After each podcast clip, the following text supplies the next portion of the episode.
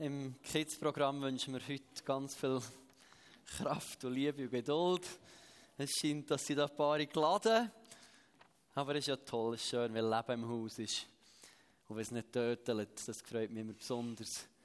Genau. Man merkt, da ist noch Kraft da, da ist Leben da. So gut.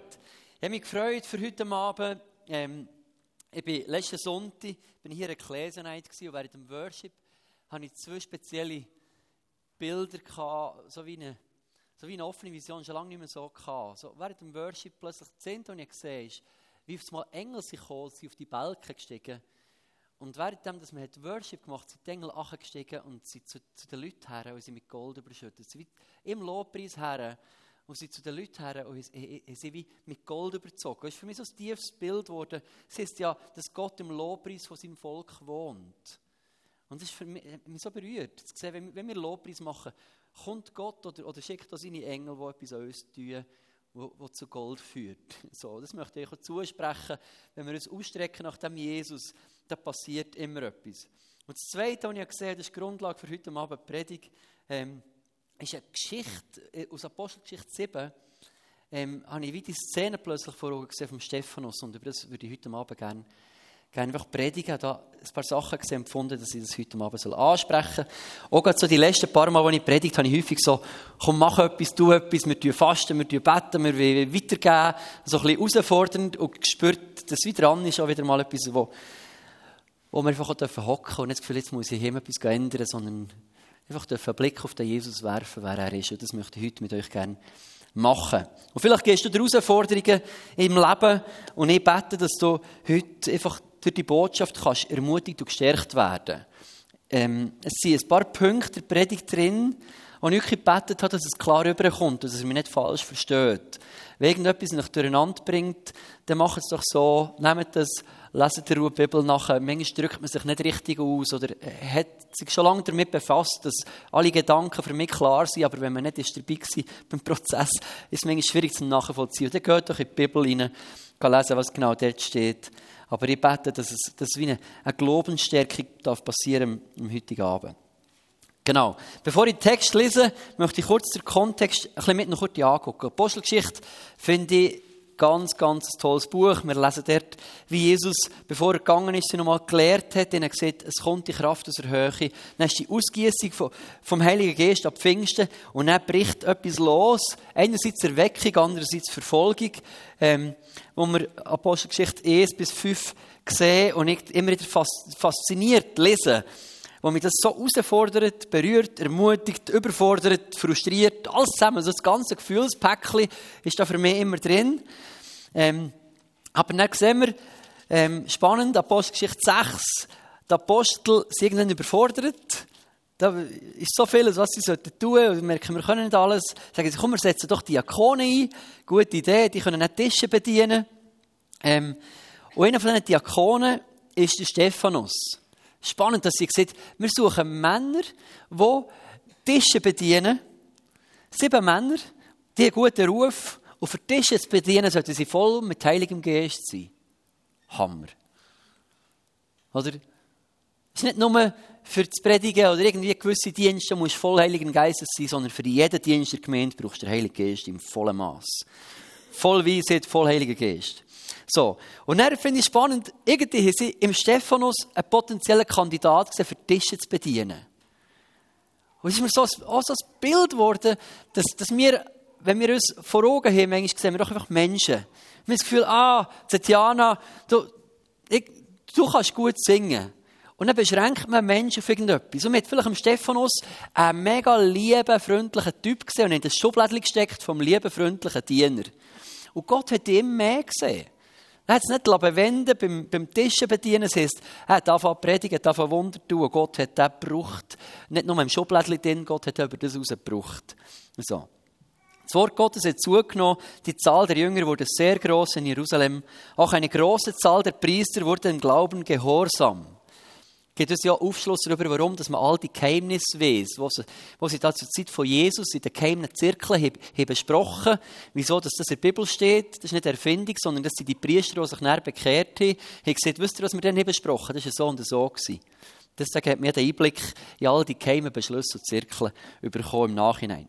Aber ich wünsche mir das so fest, wenn ich den Stephanus angucke, zu sehen, da ist ein, ein Mensch voller Liebe, mit so einem barmherzigen Dienst, so, wo, wo Menschen dient und gleichzeitig Kraft vom Heiligen Geist zusammenkommt. Ich wünsche mir das so fest, dass wir nicht nur ein bisschen Liebe und Gute sind, sondern dass wir wieder gefüllt mit der Kraft vor Höhe dürfen unterwegs sein und dass es zusammenkommt. Dass wir nicht nur Liebe und Gute sind, sondern in der Kraft vom Heiligen Geist Liebe und Gute sind.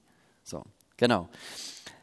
Und dann wird er verleumdet, der Stephanus, weil nicht alle Freude haben, was, was da läuft, wird angeklagt vor dem Hohen Rat und Apostelgeschichte 7 lassen wir dann die brennende Predigt vom Stephanus, wo vom Alten Testament her auf den Messias herleitet, und ihn auslädt, das ist Jesus.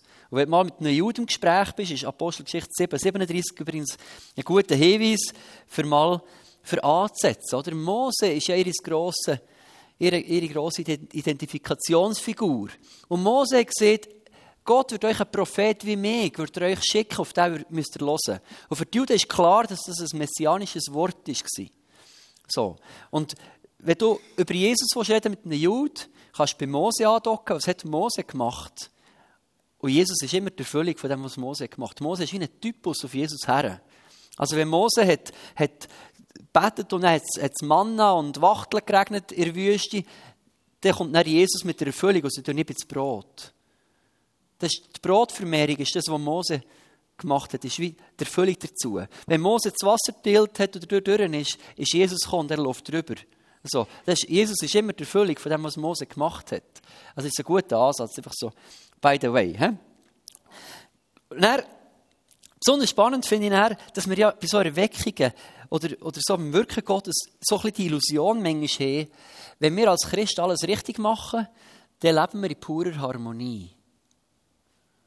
Das ist doch so das, was wir uns manchmal vorstellen. Oder? Wenn, wir, wenn wir alles richtig machen, wir in der vollkommenen Liebe und in dieser Kraft von Gott wandeln, dann ist ringsum Harmonie und Frieden. Und wenn irgendwo Unruhe ist oder, oder eine Disharmonie oder Kämpfe da sind, denkt man, was, was haben wir falsch gemacht? Das, das ist nicht gut, das ist nicht Gott im Werk. Und das Verrückte ist, wir dürfen uns nicht hinter dem verstecken. Da ist auch Gefahr drin, dass man sagt, ja, dass man in jedem Konflikt sagt, ja, da ist der Teufel dahinter und, und, und die sind gegen mich.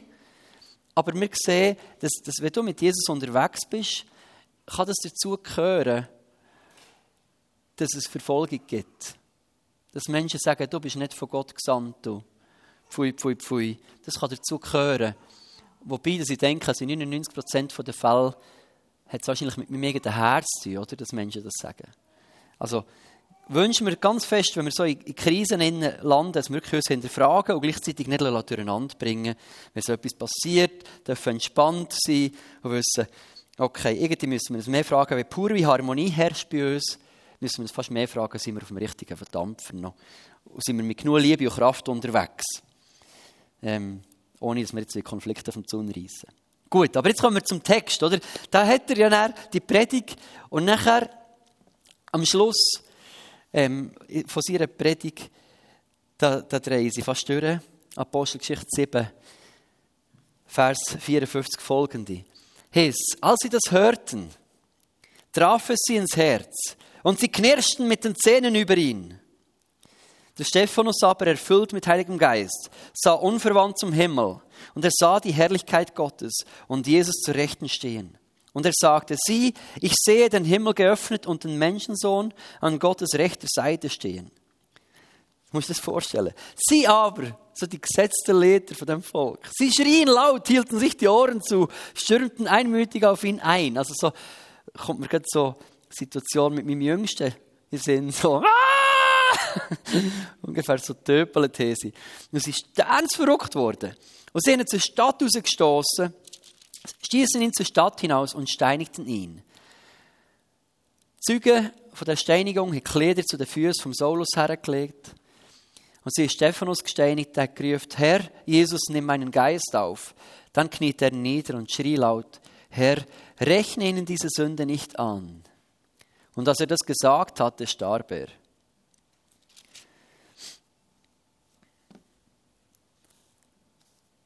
Wenn Paulus Briefe geschrieben hat, er sich immer wieder auf die Quellen von seiner Offenbarung bezogen. Er sagt, guck mal, Gott hat mir das gezeigt, darum müsst ihr hören. Nicht, weil ich das sage, sondern weil mir Gott etwas gezeigt hat. Oder weil er sagt, ich habe das gesehen und das, was ich gesehen habe, ist wichtig.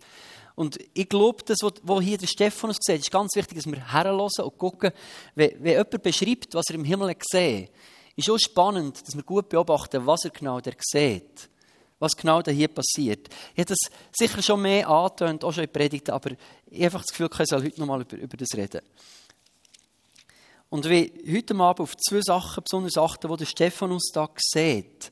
Und zwar der erste Punkt, wo er sieht, wo er seinen Blick in den Himmel richtet, ist das erste, was er sieht und irgendwie feststellt, ist, der Himmel ist offen. Und das sagen wir immer wieder, der Himmel ist offen, der Himmel ist offen, der Himmel ist offen. Aber manchmal merke ich, dass ich wieder in einen Mut oder so in ein in Ding hineinkomme, wo ich tue und bete und mich verhalte, also wäre der Himmel wieder zu.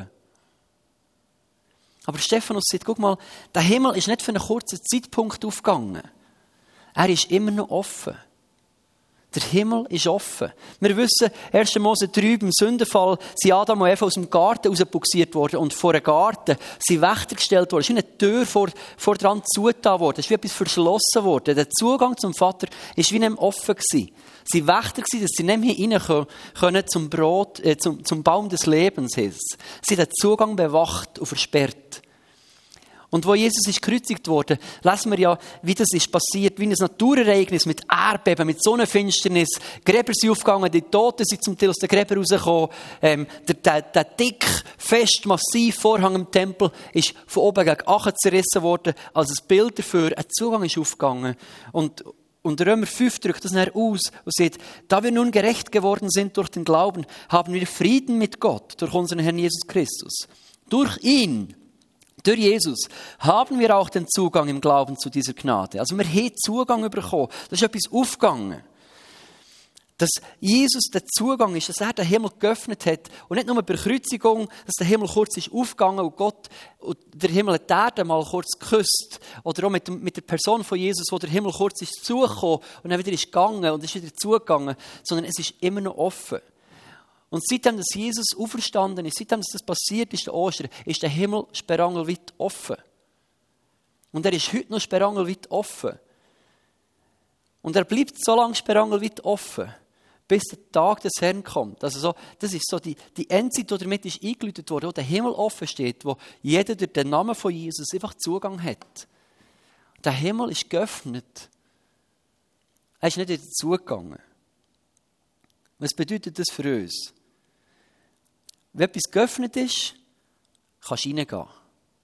Ja, diese Woche musste ich, ich muss aber nach dem Sonntag heute die Kollekte auf die Bank bringen, beim Menti irgendein Telefon kommen, ein E-Mail noch heute beantworten. Und dann dachte ich, jetzt bin ich spät, gucke auf die Uhr, und ich weiß, mir hat es nicht gerne auf der Bank, wenn man knapp kommt. Ich habe selber auf der Bank gebügelt, habe mich aber aufgeregt, fürchterlich. Ab denen, die um 12 Uhr noch das Gefühl hatten, sie müssen jetzt noch ein längeres Geschäft machen, Verträge unterschreiben, solche Kabis.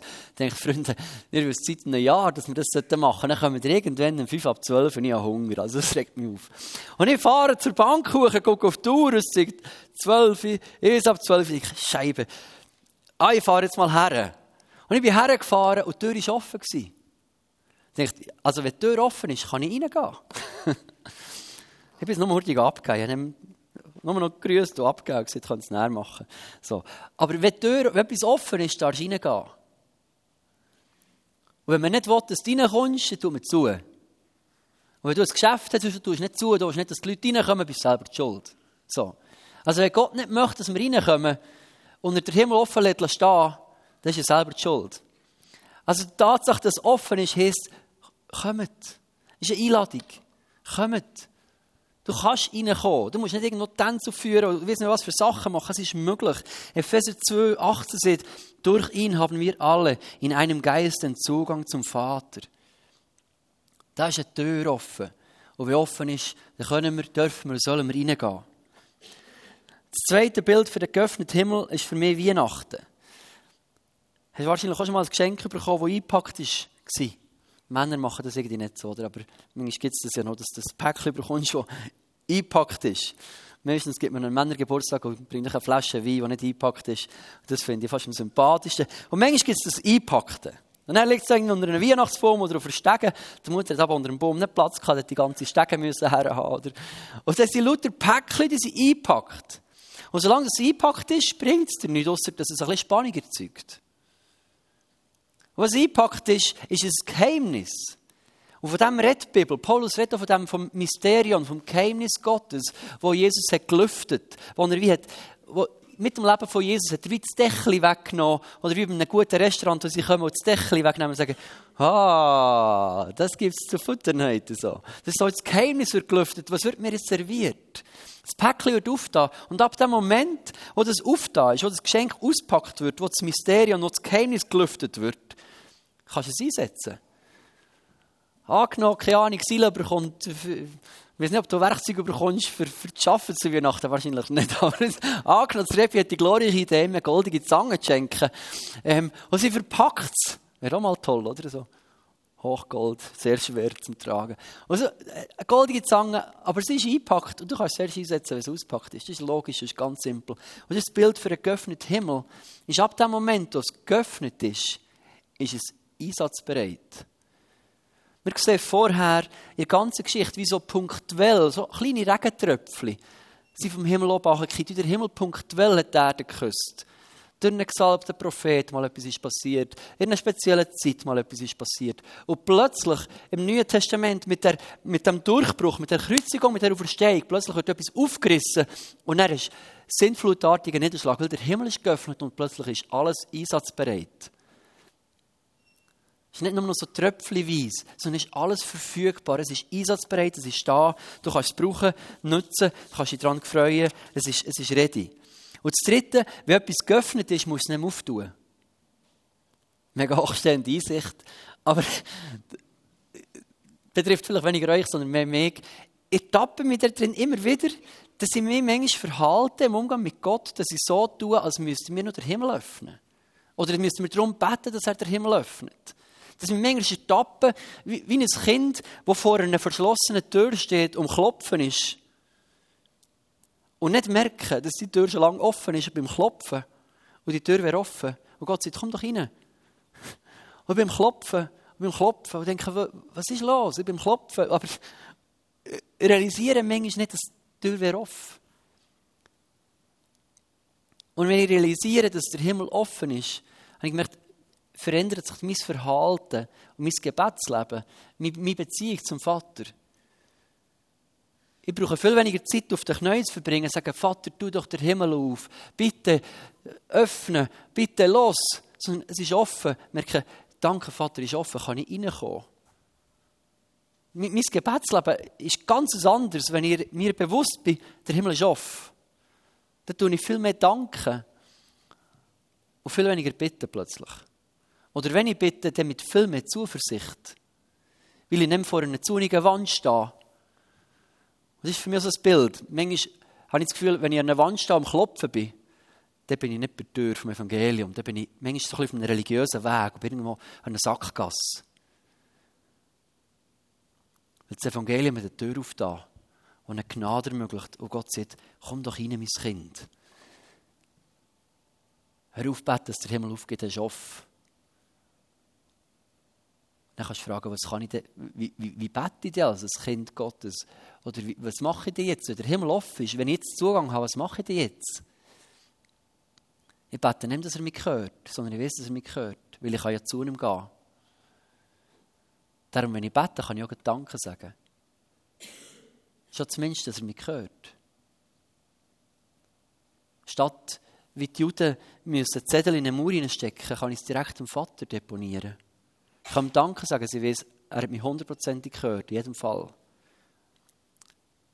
Statt dass ich noch etwas deponieren wieder gehe, kann ich auch hören. Ich kann sagen, Vater, was hast du mir für eine Antwort? Ich tue nicht irgendwo Sachen deponieren, ich gehe zum Vater, mit ihm reden. Das ist ein ganz anderes Gebetsleben, wo viel mehr ein Dialog ist, statt so einem Monolog, wo irgendwo eine Liste nur anspult und dann wieder davon geht. Sondern sagt, was möchtest du mir sagen, Vater? Der Himmel ist offen. Und das Zweite, was Stephanus sieht, und das, das bewegt mich immer wieder, dass er sieht, guck, ich sehe den Menschensohn, ich sehe Jesus an Gottes rechter Seite stehen. Du musst dir mal den Affront vorstellen. Das, er hat zu diesen Leuten, die eben den Menschensohn gekreuzigt haben, ans Kreuz geschlagen, gefoltert, hingerichtet haben, die verantwortlich dafür sind, dass er gestorben ist. Die mit aller Kraft versuchen, die Botschaft von seiner Auferstehung zu unterbinden. Und total überfordert sind, weil sie keine Beweise haben, weil sie keinen keine, keine Leichnam finden, weil sie nicht wissen, was, was genau abgeht. Und alle sagen, sie haben gesehen und Wunder passieren. Und sie kommen nicht raus. Und plötzlich sieht noch jemand, der, der dir gekreuzigt hat, ist nicht nur im Himmel, sondern an der rechten Seite von Gott. Also an der Machtposition vom König. Es ist nicht nur, der ist noch gerettet worden und Gott hat sich über ihn erbarmt, sondern Gott hat ihn erhöht und in eine Machtposition hineingestellt. Das war eine Drohung für die Leute. Darum ist es ein Kreischen Ohren zuhalten. Das ist Panik. wenn das stimmt, wenn das stimmt, das kann gar nicht sein. Das darf nicht sein. Das ist überbissen, oder? Darum ist sie geschrauen und durchgedreht. Und jetzt lasst das Ganze eine feine Beobachtung machen. In der ganzen Bibel kommt es immer wieder vor, dass Jesus, nachdem dass er gestorben ist und auferstanden ist und ist zum Vater aufgefahren, heißt es immer wieder, dass er zur Rechten Gottes hat Platz genommen Es gibt lauter Bibelstellen, die beschreiben, dass Jesus, wo, wo Leute Offenbarungen, Visionen hatten oder wo Jesus selber gesehen wo, wo es darum geht, dass, dass Jesus zur Rechten vom Vater sitzt. Hebräer 1, 3, 1. Petrus 3, 22, Kolosser 3, 1, Markus 16, 19, Matthäus 22, 44, 26, 64, Psalm 110. Immer der Hinweis darauf, dass der Sohn Gottes zur Rechten vom Vater sitzt. Und hier sind wir in einer Situation, wo ein Kind von Gott verfolgt und gesteinigt wird. Wir sehen, was sie vorher gemacht haben, als sie verfolgt waren. Sie haben immer wieder gebetet.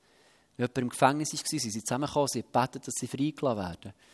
Petrus ist freigelassen worden, Jakobus ist hingerichtet worden. Es hat immer wieder so, Johannes ist hingerichtet worden. Es hat immer wieder Momente gegeben, die Gemeinde hat immer wieder gebetet um Bewahrung, um Schutz. Und ich bin ganz sicher, sie auch hier betet um Bewahrung und Schutz. Und das ist ein Kind Gottes, das gesteinigt wird. Ich gehe davon aus, dass Stephanus in dieser Situation nicht nur locker drauf war, aber unglaublich tapfer, oder? Und das, was er macht, ist, er lüpft seine Augen und blickt in den Himmel hoch. Wahrscheinlich auch mit der Frage, sagen, Gott, was soll das da hier? Was siehst du zu der Sache? Wir haben doch betet um Schutz und Bewahrung. Was, was siehst du jetzt da dazu? Und spannend ist, dass, wir, dass er plötzlich nicht an Jesus sieht, der zur Rechten vom Vater sitzt, sondern er sieht, wie der Jesus aus seinem Stuhl ist aufgestanden. Jetzt musst du in die Situation hineinversetzen vom Stephanus. So, im, im Angesicht von, von, Not, von Herausforderung, von Überforderung, so, sagt, Vater, was ist? Er bekommt nicht Antwort auf das Warum. Die Bibel legt ganz viel die, die, die, die Fragen vom Warum lässt sie ganz häufig offen. Aber etwas, was er bekommt, ist, er, er bekommt Blickkontakt mit Jesus. Wo er in den Himmel schaut, was ist los? Und er sieht in die Augen von Jesus, der sich erhoben hat und ihm zuguckt. Ihn anguckt. Beim, was ist das jetzt, Dienstag vor einer Woche oder dieser Dienstag? Göpp-Halbfinale IBE Basel. Ähm, es hat ein paar Momente gegeben, wo es mich aus dem Stuhl gerissen hat. So. In einem Moment war, wo Steff beim ersten Goal hat Offside gepfiffen. Bin ich aus Empörung aufgestanden. Ich dachte, Steff, was machst du? so, nicht gut. Und die Wiederholung hat gezeigt, dass es sehr gut war. Haben wir nicht so gesehen. Aber manchmal läuft es aus Empörung raus. Kann, kann sein, dass, dass Jesus eine gewisse Form von Empörung hat, aber sicher nicht über einen Fehlentscheid vom Schiri, weil er der ja selber ist. Im Match selber bin ich ein paar Mal aufgestanden aus Spannung. Manchmal schon, weil ich alte Füße hatte. So. Aber aus Spannung, was, was passiert jetzt? Und dann, ja, nicht, abhocken wieder. Ich glaube, die Spannung ist nicht der Grund, warum Jesus ist aufgestanden in der Situation. Weil er gewusst, es kommt. Aber im Match hat es einen Moment gegeben, wo alle gerufen Steht auf, wenn ihr Berner seid. so. Das ist ein bisschen häufig gesungen. Beim siebten Mal bin ich dann auch nicht mehr aufgestanden. Aber eine Form von Identifikation steht auf und zeigt, dass ihr da seid mit der Mannschaft auf dem Feld. Und leck haben wir gewonnen. So, einfach gerade zum Sagen. Da, da. Merci. Was? Come on. Wir reden am 20. Mai wieder. Eine Form von Identifikation. Sagen, ich bin da mit dir. Gibt ihm keine Antwort darauf, warum muss ich Stephanus, warum hat er der Petrus gerettet, warum der Gefängnistüre raus, Fesseln sie abgekippt, wunderbare Rettung. Paulus, nach der Steinigung ist er wieder aufgestanden, das zehnte Mal hat er durch die Stadtmauer, er davon fliehen. Das Warum sehen wir hier nicht. Aber eine tiefe Form von einer Verbundenheit vom Vater mit, mit seinen Kindern. Man sagt, weißt, da ist auch ein Geheimnis drin im Leiden. Aber wo Jesus ihm sagt, Stephanus, ich bin voll da mit dir. Ich bin voll mit dir in diesem Moment drin. Weißt du, was das für eine Ruhe gibt? Zu wissen, okay, der Hüter Israels ist nicht ein Pennen. Er schlaft und schlummert nicht. Gott hat nicht vergessen, einzugreifen. Zu greifen. Oder Stephanus sagt, Gott, Gott, wo bist du? Und er sagt, Gott ist voll da. Ich denke vielleicht, warum machst du nicht? Da kommt keine Antwort drauf. Und, und da sehen wir ein Geheimnis, ich nicht darauf eingehe. Aber er sieht, er ist mit mir. Er hat meine Situation wahrgenommen. Jesus sieht, was du durchgehst. Er nimmt die Sache ernst, wo du drin bist. Er hat Augenkontakt und merkt, es ist nicht ein Theaterli, er hat sich nicht verhört, du machst nicht irgendwo ein, ein unnötiges Geschrei wegen etwas, sondern er ist mit dir da und merkt, mein Kind hat dich gehört. Hat dich gehört, das möchte ich dir zusprechen. Dass da ein offener Himmel ist, heisst, wenn du rufst, ist ein Jesus, ist ein Sohn Gottes da, der sich immer wieder mal erhebt aus seinem Stuhl und dir entgegenkommt und dir in die Augen guckt und sagt, ich habe dich gehört. Ich habe dich gehört und ich verstehe die Not da drin. Ich verstehe deine Situation besser, als jeder andere es könnte. Ich bin voll mit dir da. Und schon nur das, egal was nicht passiert, schon nur das ist so ein Trost und ich glaube, es hat dem Stephanus gelangt. Egal, was, was noch passiert, was vorher passiert. Ich glaube schon nur das zu wissen, mein Gott, er schlaft nicht, er ist nicht abwesend, er hat mich gehört, er ist mit mir drin. Schon nur das gibt mir so einen tiefen Frieden, so einen tiefen Halt, so eine tiefe Sicherheit, zu wissen, okay, er ist voll mit mir da. Und noch viel mehr zu wissen, und er ist noch viel mehr durch das gegangen. Stephanus hat gewusst, ich sterbe hier nur wegen der Steine. Und Jesus hat sie gekreuzigt. Sie haben eine Dornenkrone aufgesetzt, sie ihn noch sie haben gefoltert, verhöhnt und verspottet. Ich komme hier glatt weggenommen. Im Vergleich zu meinem Herr und Meister. Und irgendwie hat ihm das offensichtlich gelangt, dass er so eine Ruhe hat bekommen. Er hat gesagt, ich komme jetzt zu dir. Nimm mich erst auf und vergib ihnen, was sie hier machen. Chapeau vor dieser Herzenshaltung, oder? Mit in dieser Not nicht nur austeilst und noch gerade allen, ihr Sünder, wir sind sowieso, sowieso, sondern Jesus vergib ihnen. Und nebst Identifikation glaube ich auch, dass der tiefste Akt von Respekt und Ehrerbietung ist, was Jesus hier macht. Wo er sich selber erhebt aus seinem Stuhl. Aus Ehrerbietung, wenn er einen Hut hat, hat er wahrscheinlich noch den Hut geklopft. Und wir lesen noch, dass er Haar hat wie weiße Wolle. Aber er ist, er ist aufgestanden aus Respekt und sagt, hey, guck, ich habe grossen Respekt vor dir, wie du den Weg gehst. Und gell, wir haben doch manchmal das Gefühl, bist irgendwo in einer Krise oder in einer Not drin, denkst, oh, so. Und dann darfst du das ruhig auch hören. Dass wenn du darum ringst, mit dem Jesus den Weg zu gehen, du machst wahrscheinlich nicht alles richtig, musst du nicht aber schon nur deine Sehnsucht, mit Jesus den Weg zu gehen, wo du da drauf bist, mit all diesen Herausforderungen, Stehen, mit all der Überforderung, schon nur der Versuch, schon nur die Sehnsucht, mit Jesus den Weg zu gehen, bringt Jesus an den Punkt, dass er aufsteht und sagt, hey, guck, das berührt mein Herz. Und ich habe Respekt vor dir, wie du das machst. Nicht, dass du alles richtig machst, aber dass du versuchst, dein Herz auf mich zu richten. Sagt Chapeau, mein Freund. Chapeau, meine Freundin. Unglaublich. Und ich glaube, das macht doch Mut. Und das möchte ich dir persönlich zusprechen, dass da der Jesus, der Sohn Gottes, unser Meister, unser Herr, Rabbi, Erlöser, Heiland, unser König, Priester, Versorger, das Wort Gottes, das Brot vom Leben, der Baum vom Leben, Licht, Salz von Erden, so unser Freund und unser König und unser Großbruder, dass da der Jesus ist, der voll im Jetzt mit uns präsent ist. Egal, wo du durchgehst, ob du Schwierigkeiten hast im Job, ob du herausgefordert bist gesundheitlich, ob du Puff hast in der Familie, ob du mit dir selber nicht schlagen kannst, ob die Emotionen manchmal hochkochen oder egal was ist, zu wissen, das ist der Jesus, der mit dir immer den Augenkontakt aufnimmt und sagt, hey, ich bin mit dir da, in dem, in dem Jetzt.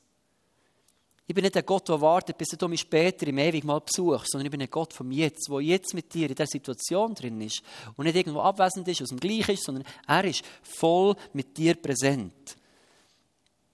Und der Jesus an der rechten Seite Gottes, an der Machtposition, er hat alle Macht einzugreifen. Er kann alles, er vermag alles und sein Arm ist nicht zu kurz zu helfen.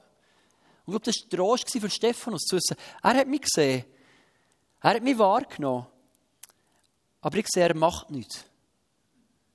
Also wie sie, das ist gut. Und jetzt wird es kritisch, jetzt hoffe ich, jetzt versteht er mich richtig. so, kritischer Punkt der Predigt. Weil ich nicht an den Punkt kommen will, dass wir uns vorschnell eben die Situation begeben Stephanus, wo ihn beten und es passiert nichts und denken, ja, der hätte doch nicht wollen. Weil wir sehen die ganze Bibel voll, die Aufforderung, sagen, tut wie, wie, wie eine mühsame Witwe, die zum Richter kommt und stürmt und stürmt, bis er ihr gibt, was sie verlangt. Die Bibel ist voll von der Aufforderung, von, von, von Harren, von Ausharren, von dranbleiben, von nicht aufgeben.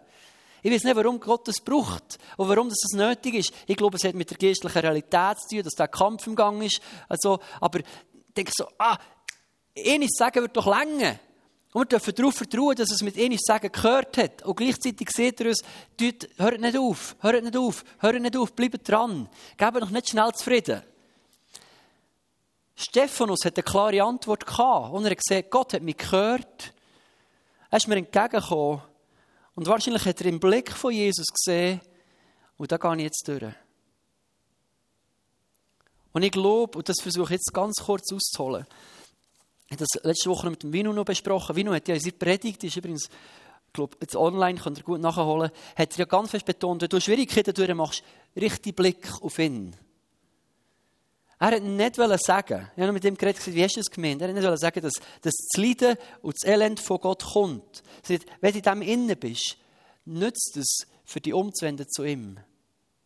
In dem innen passiert viel Gutes. Und das, ich glaube, wir haben dort immer wieder falsche Theologie. Ich, versuche das immer wieder zu betonen. Ich bin fest davon überzeugt, dass das Leiden nicht von Gott kommt, weil Jesus selber sagt, ich bin gekommen, für das Werk vom Teufel zu zerstören. Und er hat das da drin bezeichnet, dass er Kranke heilt, dass er Dämonen austreibt, dass er Blinde sehend macht, Lahme gehend macht und sagt, ich bin gekommen, für das Werk vom Teufel zu zerstören. Bringt er das in Zusammenhang? Und das soll dich nicht unter Druck bringen, wenn du krank bist und denkst, oh, jetzt ist der Teufel an mir im Werk. Sondern zu wissen, Jesus ist gekommen, um das zu klären. Und gleichzeitig sind wir in einem zerfallenden Gehäuse, oder? Was heißt, Römer 8, heißt, die Schöpfung stöhnt, die, die vergängliche Schöpfung stöhnt nach Freiheit. Wir wissen, Römer 8, 22, die ganze Schöpfung bis zu dem Augenblick her seufzt und in Wehe liegt. Nicht allein sie, sondern auch wir selbst die wir den Geist als Erstlingsgabe haben, seufzen in uns selbst und sehnen uns nach der Kindschaft, der Erlösung unseres Leibes. Also da sind wir in einem Spagat drin, wo wir in einem vergänglichen Zelt hocken, mit, mit, einem, mit einem ewigen Geist. Und das ist ein Spagat, wo wir, wo wir müssen aushalten und lernen gehen. Aber ich glaube nicht, dass Elend so von Gott kommt. Und da weigere ich mich, das zu akzeptieren. Wir sehen, dass Gott Gericht loslädt. Aber was sind Dritter? Dritter in der Offenbarung? Die ganze Apokalypse, wo, wo mir früher so Angst gemacht hat. Ich dachte, wie geht es überein mit dem liebenden Vater, der solche Sachen schickt? Und zu merken, Moment mal, ist der, von was kommt jetzt genau was? Ist es denn, dass Gott das selber schickt? Sind es denn genau seine Diener? Oder sind solche Ritter wie zum Beispiel in Form vom Pharao, wo Gott hat gesagt, ich habe einen Gottlosen gebraucht, der sein Herz verstockt. Aber das war nicht einer von mir. Verstehst du? Da hat Gott etwas zugelassen, aber er hat es nicht selber gemacht. Das ist für mich eine ganz feine Nuance, aber noch wichtig.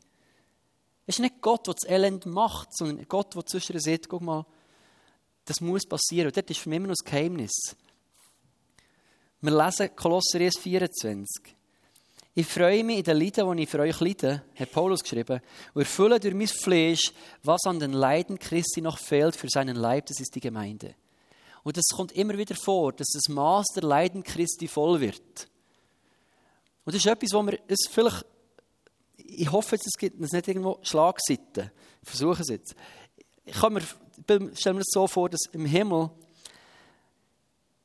der einzige Grund, dass Gott noch nicht eingreift, ist, weil er Geduld hat und möchte, dass etwas noch passiert, oder? Er möchte, dass Menschen noch zur Erkenntnis kommen, dass Menschen ihn noch finden und entdecken dürfen. Darum schiebt er es auf. Darum lädt er zu, dass seine Kinder noch leiden. Darum lädt er zu, dass, dass die Kirche noch verfolgt wird. Nicht, weil er Kind nicht gerne hat, sondern weil er möchte, dass andere auch noch Kind werden. Aber er sagt, irgendwann ist das Maß voll. Und irgendwann ist, ist, ist das heute vorbei, wo keine Gnade mehr da ist. Und es ist so wie eine, Leidenstonne, wo, wo jedes Leiden von seinen Gotteskind füllt die Tonnen auf. Und irgendwann sagt der Vater nach, und oh, jetzt ist fertig. Da hat er sich irgendeine Menge gesetzt, oder es heißt, bis, bis das Maß voll wird. Geht es mal nachlesen, Offenbarung. Das ist, zum Glück müssen wir es nicht entscheiden, wie das ist, aber es hilft uns vielleicht Sachen einzuordnen, von dem, wenn Sie Offenbarung fragen, warum? Warum lässt du zu? Wie lange müssen wir noch leiden? Wie lange geht es noch so? Und die Antwort ist dann immer wieder so, bis, bis es voll ist, bis das Maß erfüllt ist. Also wenn Gott irgendeine Menge gesetzt und sagt, und wenn das erfüllt ist, dann hören wir auf. Und in diesem Innen sehe ich Gott als ein Vater, der fast verreist. Und sagt, guck mal, Stephanus, das ist nicht gut. Ich finde es nicht gut, was hier passiert. Ich bin voll mit dir da. Aber im grossen Gesamten wirst du es verstehen und dienst zum Guten. Ich hoffe, das kannst du einordnen. Jesus, ich bete, dass das auf, auf einen richtigen Boden kippt vom Herzen, wenn jetzt irgendwo falsche Aussagen sind, ich bitte, dass das wieder spülst gerade. Ähm,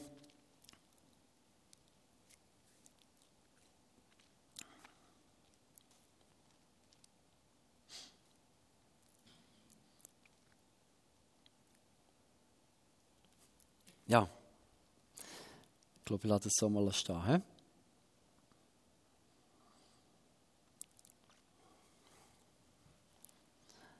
Er greift in vielen Fällen ein, aber hier greift er nicht ein. Ist es, weil er weniger liebt? Nein. Ist es, weil er etwas lernen will? Stephanus lehrt da gar nicht mehr. Das ist vielleicht ein bisschen plump gesehen, aber es ist nicht, dass Stephanus etwas lehrt hier. Also ist ist ein blütender Vater hier, ein blütender Herz, der so einen Schrei hat nach Kind, die noch nicht Kind sind. Dass er zulässt, dass Kind, die schon Kind sind, irgendetwas durchmachen. Das zeigt mir der Vater in seiner ganzen Barmherzigkeit, wo, wo so eine Witte hat in seinem Herz. Und der einzige Grund, dass Gott hier nicht eingreift, den ich verstehe, ist eben, dass es dazu dient, dass es die Leiden Christi voll macht. Gut, geht das mal nachlesen. Vielleicht, ich hoffe, es hilft, Sachen zu erklären, ohne dass wir in eine, in eine Passivität hineinkommen. Ich glaube, wir sollen in der Situation vom Stephanus, sollen wir nicht sagen, es ist Gottes Plan. Ich glaube, wir sollen beten, dass es Bewahrung ist. Ich glaube, wir sollen beten, dass Gott eingreift in jedem Fall. Und ich sage jetzt nicht, wenn du in einer, in einer schwierigen Situation bist, so, gib dir damit zufrieden, dass nichts passiert sondern der Stephanus hat ja die Antwort von Jesus, zu merken, es ist, so ist gut. Und mit dem hat er sich genügen. Paulus mit seinem Stachel im Fleisch, er hat die Antwort von Gott dreimal. Und sagt Paulus, lass dir genügen. Ein klares Nein. Und da, da hat er, er damit, damit zufrieden gegeben, aber sonst nicht. Und das wünschen wir, dass wir das können. Nicht ein klares Nein akzeptieren, ich glaube, das ist kein Problem sondern dass wir nicht aufhören, Stürme und ringen, bis wir eben die Antwort haben. Hebräer 4, 14 bis 16, mit dem möchte ich hören. Da steht, Und jetzt, weil wir einen grossen Hohepriester haben, weil wir einen großen Hohepriester haben, Jesus, den Sohn Gottes, der die Himmel durchschritten hat, so lasst uns festhalten an dem Bekenntnis. Denn wir haben nicht einen Hohepriester, der nicht könnte mitleiden mit unserer Schwachheit, sondern der versucht worden ist in allem, wie wir, doch ohne Sünde. Darum lasst uns freimütig hinzutreten zu dem Thron der Gnade, auf dass wir Barmherzigkeit empfangen und Gnade finden und so Hilfe erfahren zur rechten Zeit.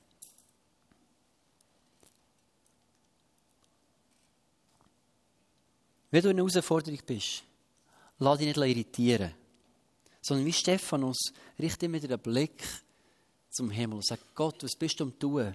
Was machst du? Was siehst du dazu? Was gibst du mir für Antwort? Was willst du sagen in die Situation hinein? Acht auf das, was Jesus tut. Was, was tut er? Was sieht er? Was will er? Und ich glaube, dass das uns Kraft gibt, den Weg zu gehen, den er für uns gedacht hat. So wie Stephanus. Weil er führt schlussendlich immer zum Vater.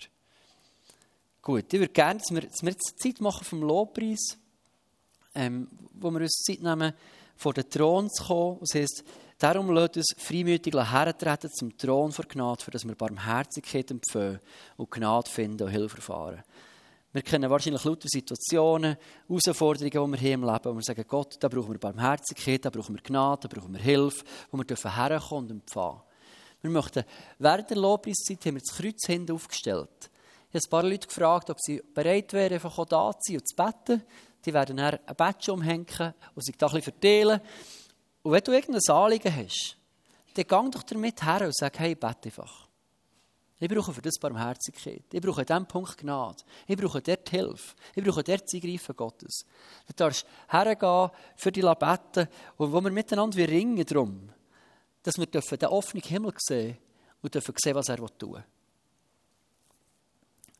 Jesus, und ich, ich danke dir vielmals, dass du nicht ein abwesender Gott bist, nicht ein passiver Gott, sondern ein Gott, der voll da ist, nicht nur mitfühlt, sondern immer wieder eingreift, immer wieder handelt.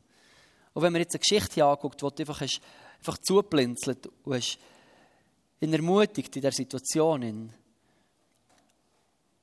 Aber in den meisten Situationen bist du der Gott, der eingegriffen hat ist aktiv geworden. Man sieht so nicht. Und Jesus, danke dir, dürfen wir mit all unseren Herausforderungen auch immer wieder zu dir kommen, vor deinem Thron. Müssen wir nicht lang klopfen, nicht irgendwo anstehen, sondern einfach reintreten in den offenen Himmel. Direkt vor dem Vater.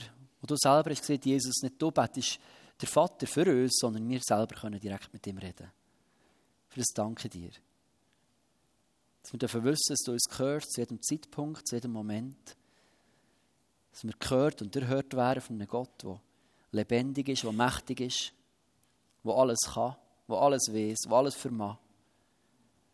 Und dass es uns neue Hoffnung gibt, neue Zuversicht und ganz neue Glauben. Und tiefen Hunger und grosse Erwartung auch, dass wir sehen, was du in diesen Situationen tun wo wir drinstecken. Danke dir, Jesus. Und ich bete für jede Person, die jetzt gerade die Herausforderungen durchgeht, für einen neuen Schub an Hoffnung. Ein Strom voller Hoffnung. Dem Evangelium, wo, wo verkündet, dass der Jesus alles vollbracht hat, alles besiegt hat. So, ein Strom von Hoffnung, der in dein Leben hineinfließt, in diesem Moment. Für die Situationen, wo du vielleicht nicht weißt, wie es rauskommt, wo du vielleicht denkst, bin seit Jahren dort dran und es verändert sich nichts. Situationen, wo du vielleicht aufgegeben hast resigniert hast, neue Hoffnung, Jesus, in deinem Namen. Und nicht nur eine Hoffnung, die nach zwei Wochen wieder verschwindet, sondern Hoffnung, die ein Fundament in dir findet und merkt, du bist effektiv drin. Du bist voll da. Danke, Jesus. Und ich bete so, dass jede Person hier immer wieder kann, kann, kann spüren kann, sehen wie du mit uns in den Momenten drin bist. Wie du im Jetzt da bist. Und dass deine Gegenwart uns so befeigt, dir die Herausforderungen durchzugehen in unserem Leben. Danke dir, Jesus.